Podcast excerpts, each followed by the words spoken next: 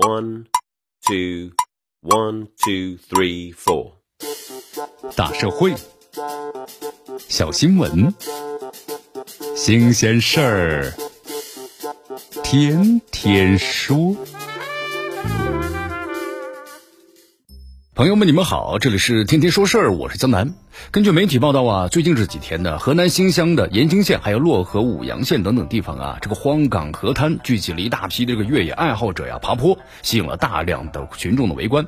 这视频显示，在这延津县的杨庄村一处沙岗处呢，大量车辆聚集，许多的孩童啊，在车流当中的玩耍，不时有车辆的掉落损坏的物品，十分的危险。因为庄稼呀也被车辆压坏，所以附近的村民们呢特别生气，在道路上挖坑、拉绳、堵路口来阻挡这个车辆。在舞阳县呢，十七日十七时许，该县的多部门成立的联合执法组成功的抓获了正在河道之内驾驶越野机车啊，从事越野爬坡的这个违法嫌疑人吴某。那么，并且同步对其他掌握的涉案人员依法进行传唤。说起这个越野的盛会或者赛事啊，想起那些豪车，很多人可能会觉得呀高大上。可看到这越野活动啊，在这个荒岗聚集爬坡，还糟践村民庄稼的模样。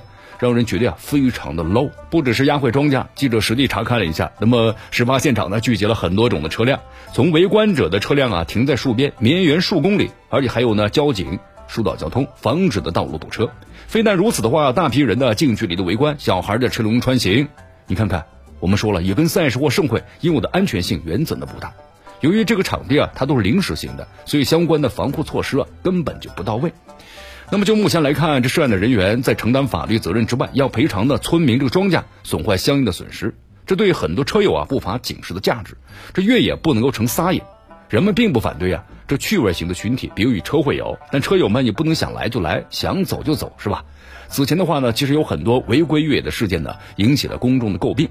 比如说，二零一九年，四川的理塘呢，重要的景点格聂之眼的植被就被这个越野车队碾压了。那么，格聂之眼的话，由此留下了难以抹去的黑眼圈。无独有偶的话，在二零二零年，这呼伦贝尔草原遭到越野车的碾压一事，也曾经引发了舆论的愤慨。那么此事当中呢，虽然村民这庄稼被压的后果可能比不上生态呢遭到破坏之后损失，但一些车友的任性同样呢需要谴责。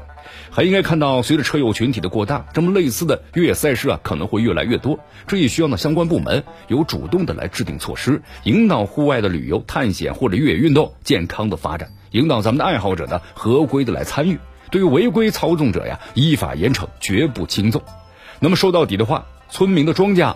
不是越野车的跑马场，越野盛会啊可以演，但不能在规则之外演。这里是天天说事儿，我是江南，咱们明天见。